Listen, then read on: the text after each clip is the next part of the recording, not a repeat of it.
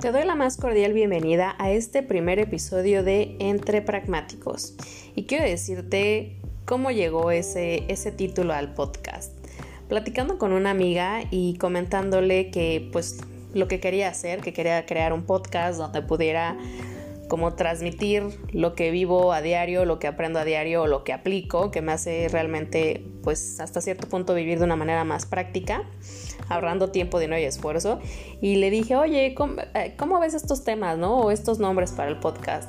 Y me dijo, Ana, realmente tú eres una persona pragmática. Y yo dije, ah, pragmático. Inmediatamente mi mente se, trasladó a la escena de una película que se llama Amigos por Siempre o Para Siempre, o en inglés Intouchables, que te recomiendo que la veas, está buenísima. Y recordé la escena donde uno de los principales personajes le toca describirse y se describe con una sola palabra, pragmático. Esto causó una gran sensación dentro de la película y yo dije, ¿realmente una persona se puede describir con una palabra pragmático?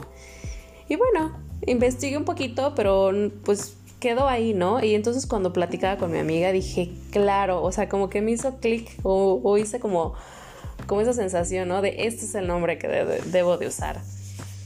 Y pues mira, realmente lo que quiero compartir contigo a través de este medio, pues son temas que pues muy de actualidad, pero también muy de pues de la vida de, de cada persona, ¿no? De que puede caber en cualquier contexto. Quiero compartirte lo mucho o poco que sé de tecnología, educación, liderazgo, desarrollo del potencial humano, finanzas, negocios digitales, eh, quiero decirte que estoy emprendiendo, así que bueno, pues lo que yo vaya conociendo, aplicando y que me vaya sirviendo, pues te lo quiero compartir.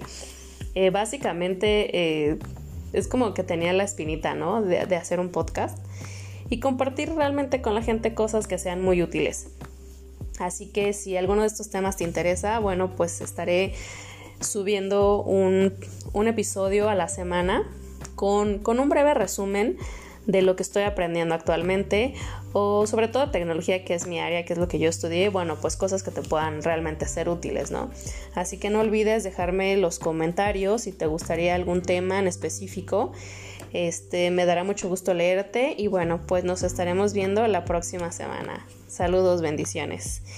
Y quiero cerrar con una frase de Nelson Mandela que dice, todo parece imposible hasta que se hace.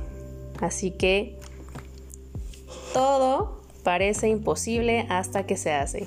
Para mí era casi imposible hacer un podcast y M aquí.